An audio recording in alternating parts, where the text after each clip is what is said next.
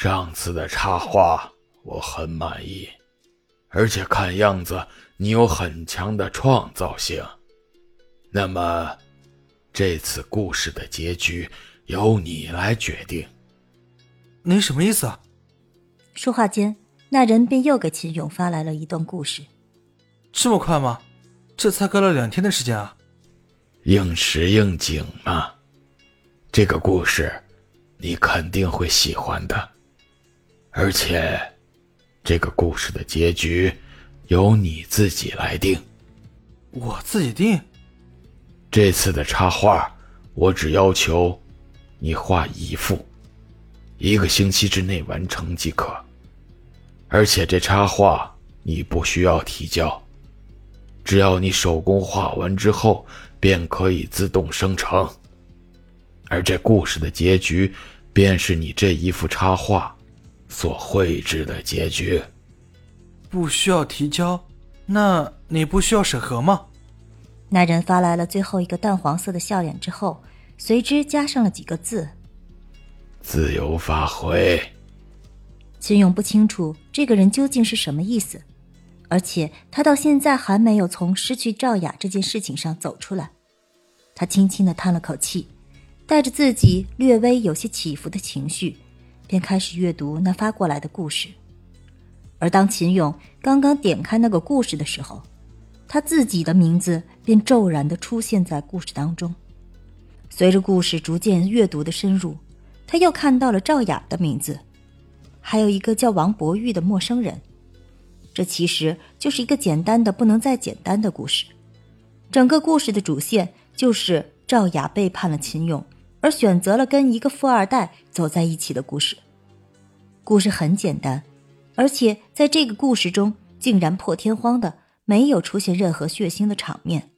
秦勇心里很明白，这个故事就是发生在他自己身上的故事。秦勇放下了手机。脑子里却是一片的空白，而就是在他躺在床上，望着自己脑袋上面的床板发呆的时候，宿舍门外却突然传来了一阵吵闹声。紧接着，他曾经的那几个舍友便都涌入了他的宿舍。几个人站在床边，看着躺在床上的秦勇，相互之间推推搡搡，好像有什么话要对他说似的。秦勇一脸的茫然。望着站在床上的这几个人，问道：“哥儿几个，这是？哎呦，今儿，呃，今儿我们怎么个情况？怎么今儿个哥几个说话吞吞吐吐的？到底怎么了？直接说呀！”哎，好了好了，真实情况就是，我们几个刚才在球场打球的时候，看见王博玉了。王博玉。那几个人微微的点了点头，继续道：“哎，其实这件事，我们本来也不准备告诉你，但是我思来想去，还是觉得跟你说一声，让你……你是说赵雅的事情吧？你，你都知道了。”秦勇微微的点了点头，他从床上爬了起来，轻轻的拍了拍几个人的肩膀，低声道：“谢谢兄弟们的关心。”这件事情我已经有心理准备了。就是就是，天涯何处无芳草啊，何必单恋一枝花？没了赵雅，哥儿几个再给你找个新的。那秦勇摇了摇头，苦笑道：“哥儿几个，先给你们自己找一个再说吧。”在人多的时候，尤其是男人嘻嘻哈哈的时候，就没有什么解不开的心结。晚上，几个人相拥着喝了一顿酒，这一酒解千愁。这句话是真没错。当他晚上酒过三巡后，秦勇躺在床上，便很快的睡着了，俨然已经忘却了赵雅的事情。可是到了第二天清晨，当秦勇伴随着阵阵头痛睁开眼睛的时候，却突然接到了赵雅打过来的一个电话。秦勇一边轻轻的揉着自己的太阳穴，一边冲电话里故作镇定的说道：“怎么了？有事吗？”秦勇。我有件事儿想和你说，什么个事儿啊？在电话里不能说吗？我们还是当面说吧。我在凉亭里等你。秦勇挂掉了电话，强忍着头疼从床上爬了起来。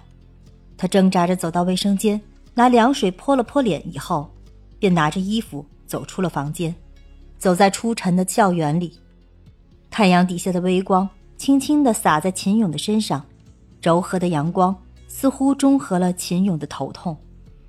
而当他独自一人来到凉亭的时候，便看到身穿米黄色长裙的赵雅一个人坐在凉亭里看着手机，而在那赵雅的身边，则是放着一个大箱子。曾经秦勇送他的那个超大个的比比熊，此时便静静地躺在纸箱子里。怎么了？一大早找我来有什么事儿？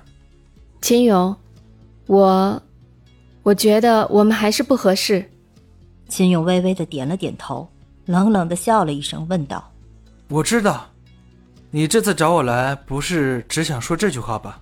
那赵雅微微的点了点头，她将身边的纸箱子轻轻的推到秦勇的身边，说道：“这些都是你当时送给我的东西，你拿回去吧。买卖不成仁义在，这些东西你就留着吧，反正我……”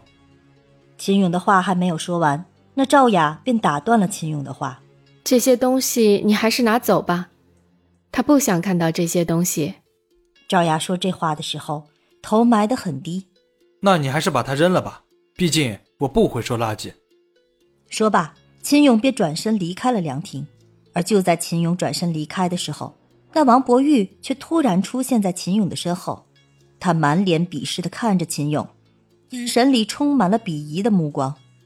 两人就这样相互对视了一眼，秦勇便侧身继续往前走去。狗东西！一个奇怪的名词突然出现在他的脑海中，他不明白赵雅今天为什么要突然找他出来，难道就是为了让他在那王博玉面前出丑吗？还是只想着往秦勇的伤口上撒盐呢？秦勇一个人走在那绿荫的小路上，那一刻，他只觉得自己特别的失败，仿佛自己就是个跳梁小丑一般。由于家庭贫困。所以从小，秦勇的内心便特别的卑微。他本以为那赵雅会和他一起共度余生，却没想到会是这么个结局。因爱生恨，便是此时秦勇心中最贴切的写照。他望着落在床边的画板，那一刻，窗外的阳光突然被云层遮蔽，而染上了一层阴霾。而与此同时，秦勇的心里也渐渐的隆起了一层阴霾。他缓缓地走到窗边，拿起放在桌子上的画笔，而与此同时，一个邪恶的念头突然出现在他的脑海中。